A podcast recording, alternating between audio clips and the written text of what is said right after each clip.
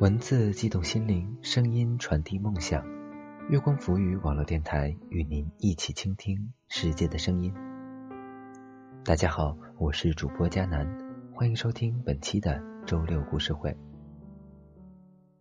本期节目我将为大家带来一篇方慧的文章《男友的前女友》。如果大家有喜欢的文章呢，也可以通过新浪微博艾特大写的 NJ 加南来投递给我。或者通过新浪微博“月光浮语”网络电台与我们取得联系。更多精彩节目，敬请关注我们的官网：三 w 点 i m o o n f m 点 com。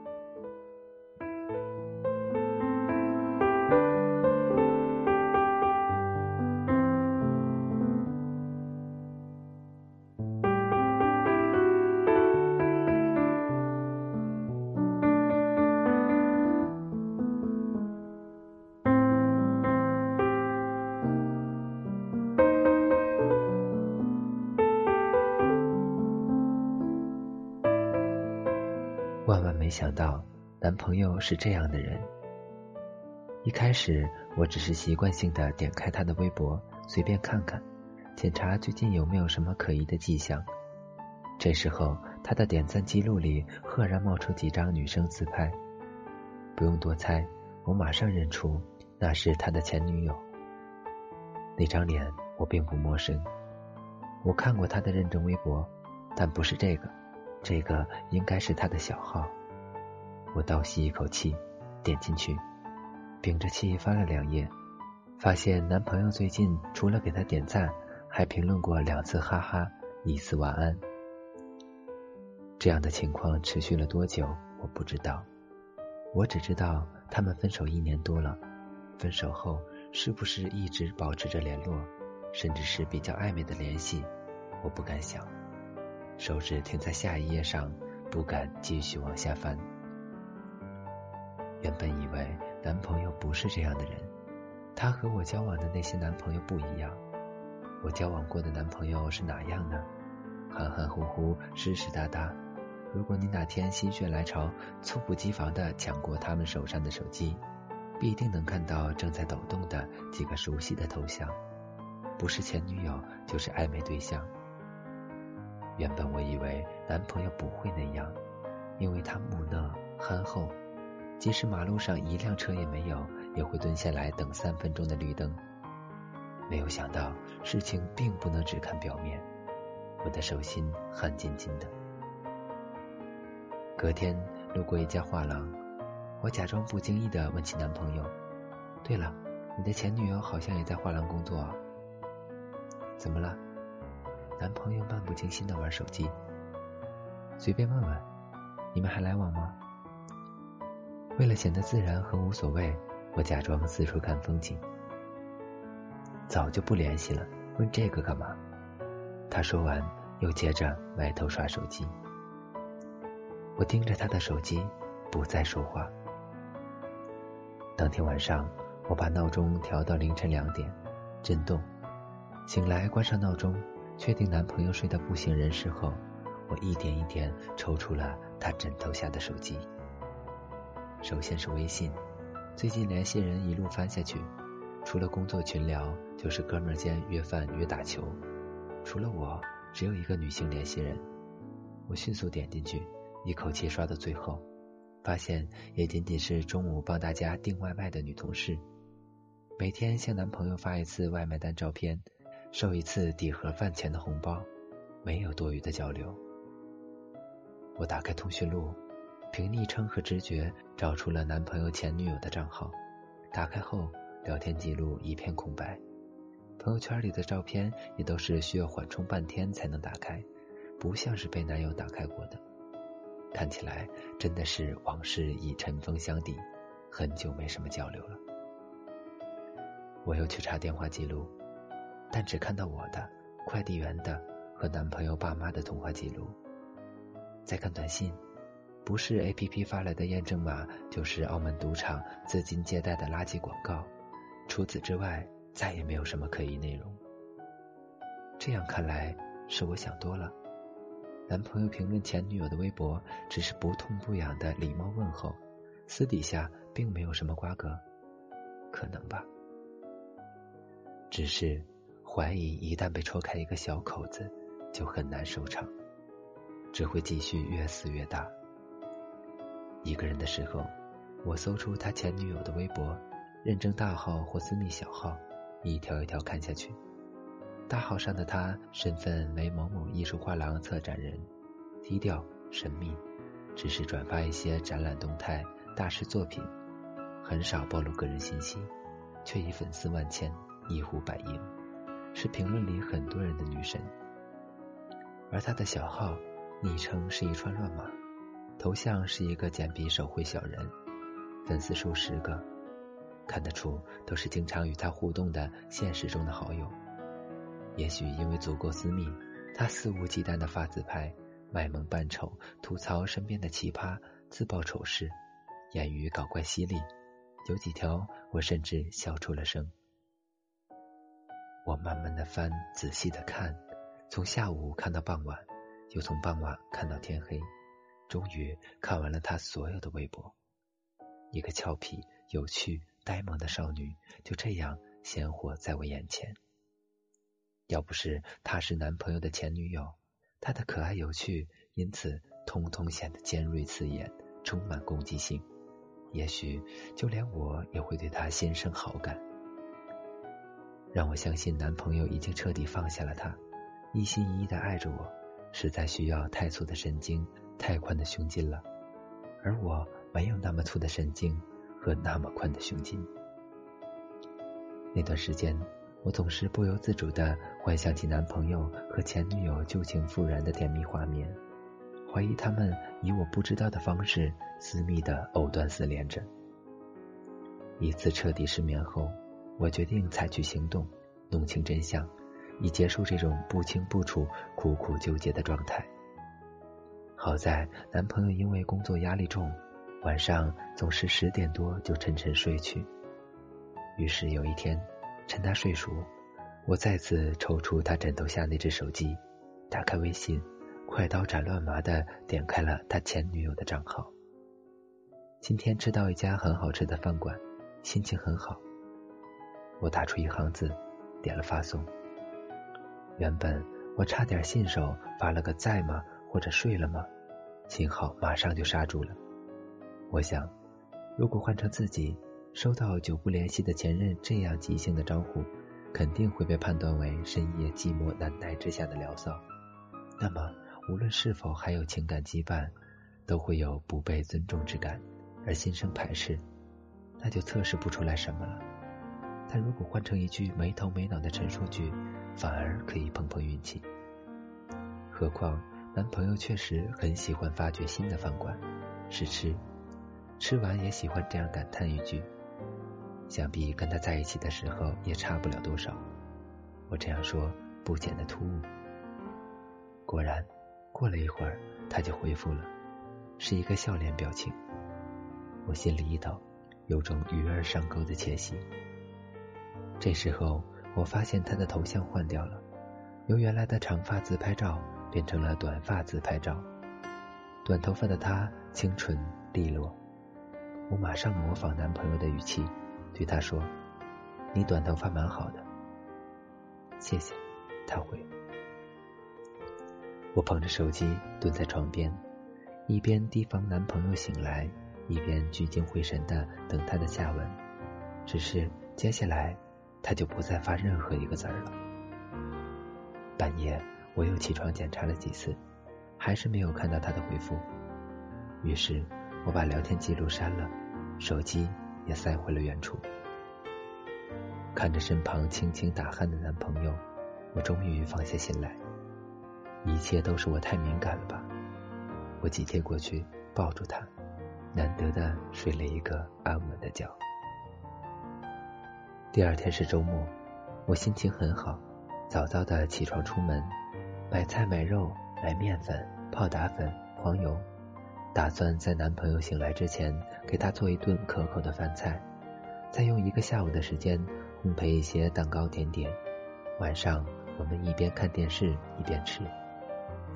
正当我热气腾腾的穿梭于厨房和客厅，默默回味幸福的失而复得时，在客厅看电视的男朋友身旁的手机突然响了。原本这没什么稀奇，但从男朋友久久僵持不动的背影中，我感觉到事情不好了。我捧着一盆混水的高筋面粉，经过男朋友身后，假装找东西，实则定睛去看他的手机屏幕。果然，屏幕上的头像无比眼熟，正是他的前女友。一顿午饭下来，我心乱如麻，不记得是怎么熬过来的。想必他是接着昨天的聊天继续的吧？那么男朋友肯定发现昨晚我干的好事了。我恍恍惚惚看向男朋友，猜测他会作何反应。奇怪的是，男朋友像往常一样吃饭闲聊，关于微信的事儿只字未提。吃饭以后，又像往常一样进屋午睡一会儿，不久就传来均匀的鼾声。确定男朋友真的睡着后，我连滚带爬的扑向他的手机，捂住狂跳的胸口，打开了微信，迅速翻开他们的聊天记录。幸好，幸好，一眼扫下去，并没有看到提及昨晚那场聊天的字眼，我是安全的。我松一口气，这才仔细阅读对话内容。果然，聊天是接着昨晚的内容继续的。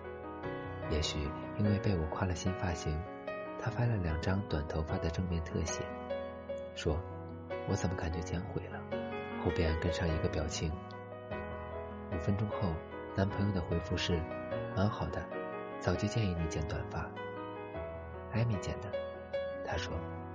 男朋友又停顿了几分钟，回道：“难怪，他水平不错的。”最后。前女友发了一个呲牙笑的表情，他们就再也没说话了。我默默的放回手机，呆坐到沙发上，任凭新的打击劈头盖脸的袭来。我反复在心里咀嚼这段对话，只有寥寥数语，然而每个字、每个表情之间，都涌动着亲密相处多年积累下来的默契和举重若轻。艾米是谁？他什么时候建议过他剪短发？我通通不知道。不管愿不愿意，我都必须接受一个事实：在他们共同完成的记忆里，我只是一个局外人。连续几天，我死死盯着男朋友，观察他吃饭、玩手机、看球赛、睡觉，轻轻的打呼噜。我失魂落魄的想象，跟他在一起时，男朋友是什么样。他又是什么样子呢？他们一起度过了大学四年，肯定有太多太多甜蜜的回忆吧。有一天，我终于没忍住，问了男朋友：“能跟我说说你和前女友的事儿吗？”啊，跟他什么事儿？男朋友大口吃着一碗猪排咖喱饭，一脸茫然。你们在一起会干些什么？我说。为了避免引起疑虑，我又轻松的补充道：“就是随便问问了，跟你有关的我都想了解了解。”哦，好吧。男朋友放下筷子，开始认真的回忆。也没什么特别的，就是正常情侣做的那些。比如呢，吃饭、睡觉、上课、画画。他老老实实的细数。你们经常一起画画？我打断。对啊，在美院的四年，把附近各种山啊、湖啊、巷子都画遍了。有时候也会出去旅游采景。这么有情趣啊？还好吧。大四实习以后拿到的第一笔钱，就是一起去了趟泰国，两个人每天背着画板到处画。他只顾往下说，完全没有注意到我脸色的变化。真浪漫。那你们为什么不结婚，然后白头偕老，永结同心呢？我说。接着我拎起包，走出了饭馆。一出门我就后悔了，明明还有很多问题想问的，怎么就先动了情绪呢？所以当男朋友终于追上来，气喘吁吁的抱怨：“我真搞不懂，是你自己要问的，为什么生气？”我缓和了一下，马上转过脸说：“没生气啊。”我逗你的。哦，吓死我了！他松了口气。你演的太像了，怎么可能因为这点事生气呢？我微笑着说：“再给我讲一点你们的故事吧。”这一次，男朋友狐疑的看着我，上下打量了一番，坚定的摇摇头：“我不上当了。”我收起笑容，掉头就走。之后有几次，我想从男朋友嘴里掏出点什么，都被他警觉的拒绝，我只好默默放弃。在好奇心的驱使下，有事儿没事儿我就打开谷歌、百度或者微博、人人，甚至 QQ 空间的搜索栏，把男朋友和他前女友的姓名、昵称、用过的网名，以各种排列方式输进去搜一搜。他们虽然在各种社交账号里删除了跟对方有关的内容，但他们共同的朋友并没有。于是，在这种地毯式搜索下。我看到了大量他们和朋友一起吃饭聚会的合影，一起出现在老同学画展上的签名，以及各种同学会点名册。几天后，甚至还挖出了他们曾经用过的微博情侣账号。那个账号有一个打情骂俏的名字“我的二货女友”，准确的说，主要是男朋友一个人在负责更新，整整四年，每天两三条。记录他的二货女友的春梦日常，如何因为一根鸡腿而喜笑颜开，如何因为起床气而哭了一个小时，如何三番五次的忘带钥匙、忘带钱包。我一条一条看下去，从第一页翻到最后一页，并且打开了每一条状态下的评论，冷眼旁观他们过期的喜笑嗔骂、甜蜜互动，终于。看得肝肠寸断，满眼泪水。我把目光移向躺在身边睡得深沉的男朋友。交往一年多，别说专门为我建个微博，就连在自己的微博和朋友圈里主动提上我几句，也极少极少。想到这里，我气得浑身发抖，躺回床上，假装成做噩梦的样子，用尽全力踹了他一脚。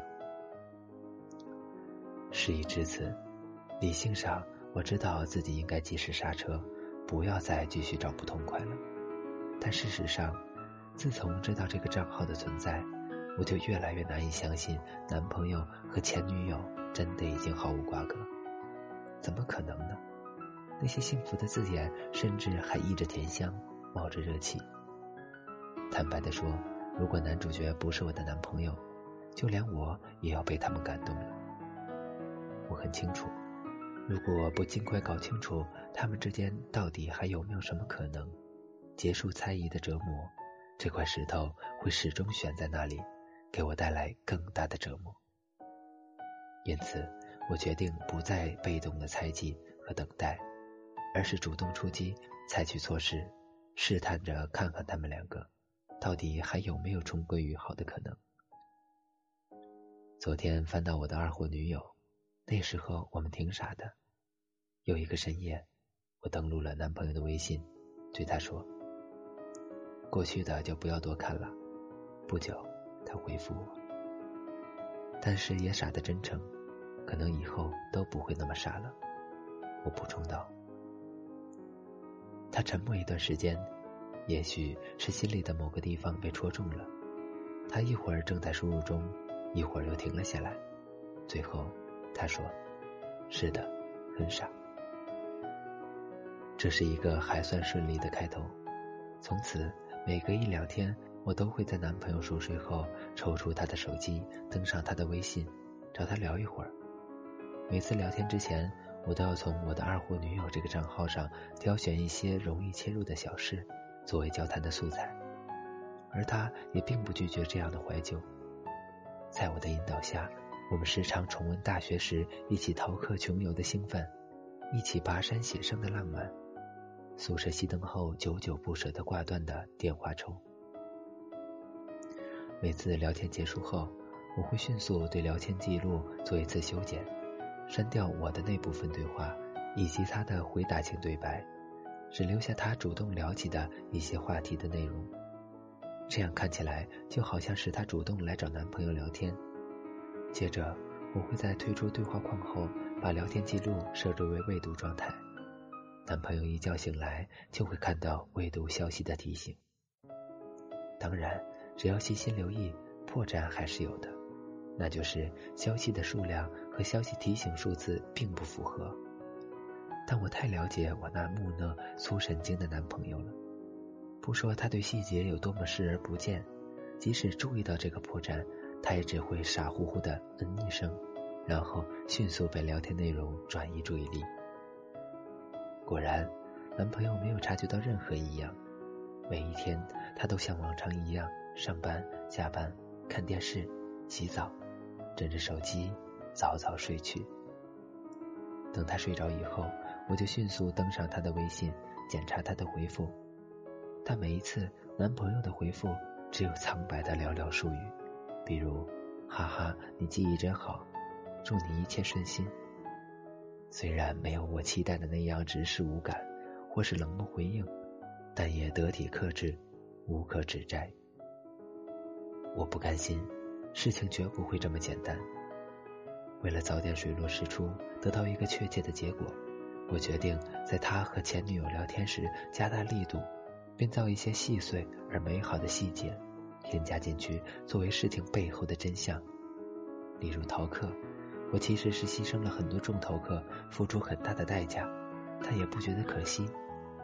还有每次煲电话粥，为了不影响室友休息，我都是在蚊虫漫天的厕所里站上两个小时，双腿被叮的全是包，但心里却很满足。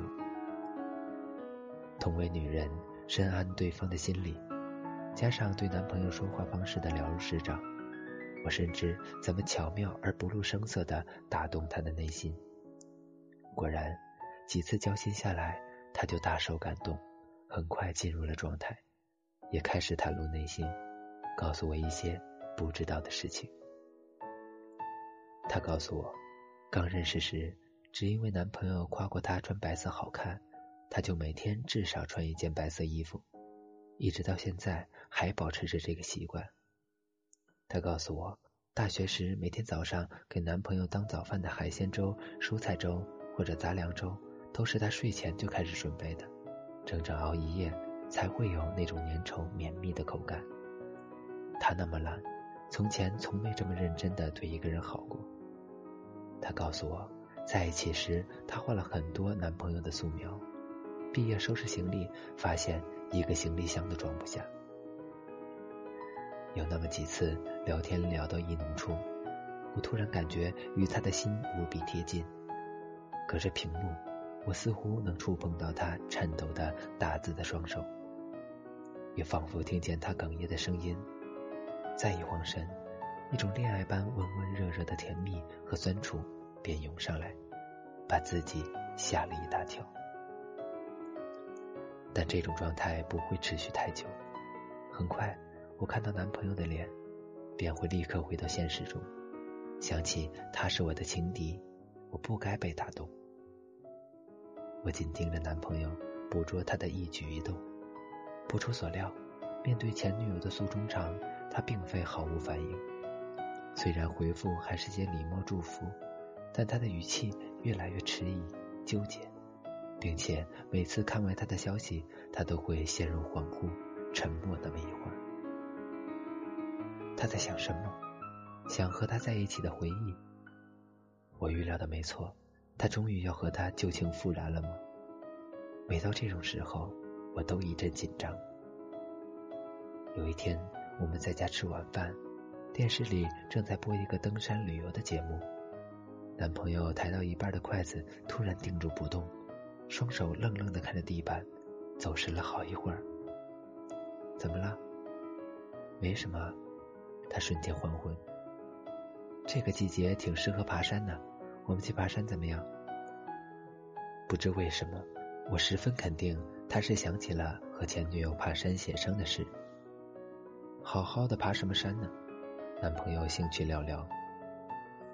也对哦，美好的回忆当然不能被人破坏。我丢下筷子，走进卧室。男朋友没有说话。我在房间里等了一会儿，终于听见他走过来的脚步声。每走近一步，我就多一份绝望和期待。他终于要来坦白一切，承认自己放不下前女友了吗？他终于要去找她了吗？男朋友推门进来，坐在我的身旁。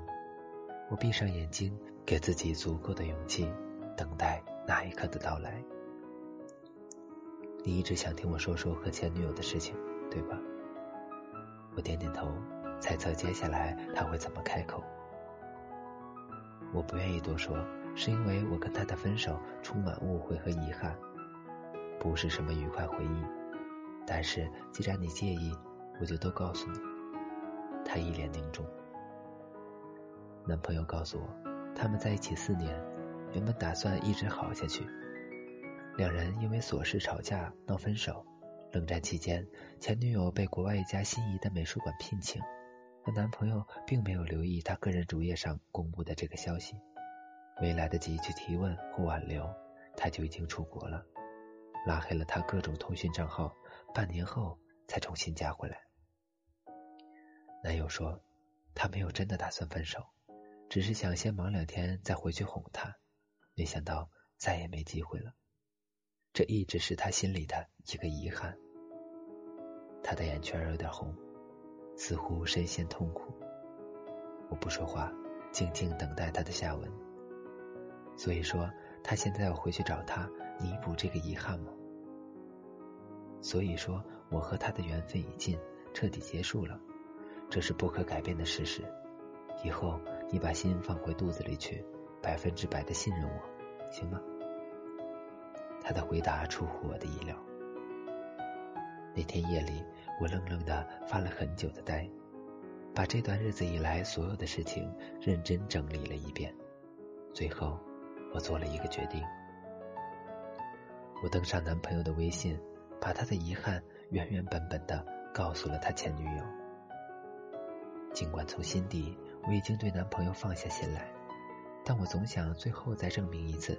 即使面临误会解除、弥补遗憾的机会摆在面前，他们依然没有旧情复燃的可能。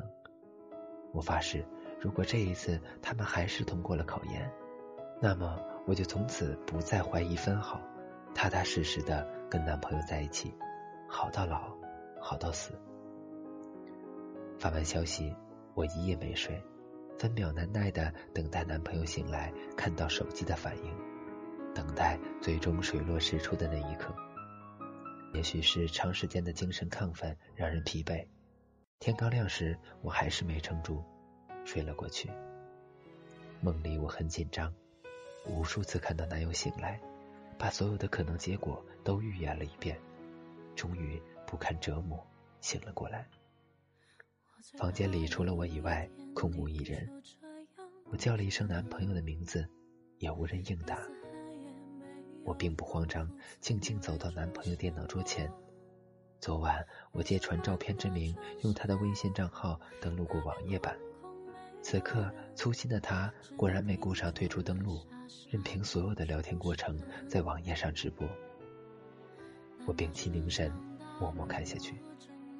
我看他们如何化解误会，解开真相。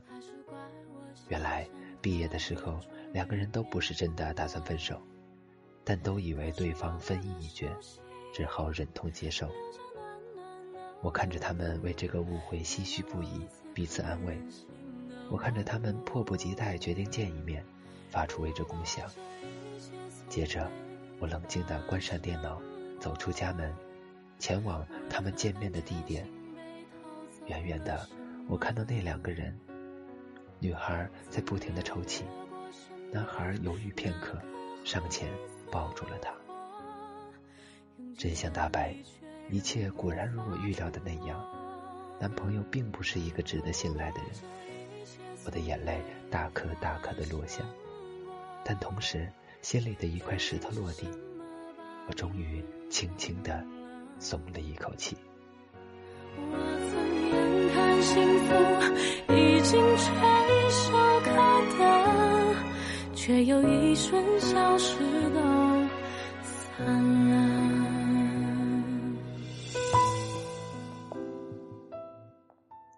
好了本期的周六故事会到这里就结束了我是主播佳楠感谢大家的收听。更多精彩节目敬请关注我们的官网三 w 点 imoon FM 点 com，或者通过搜索添加公众微信号“城里月光”。我们下期再见吧。难道是场大梦，我正慢慢醒过来？还是怪我想象太多，终于变疯呆？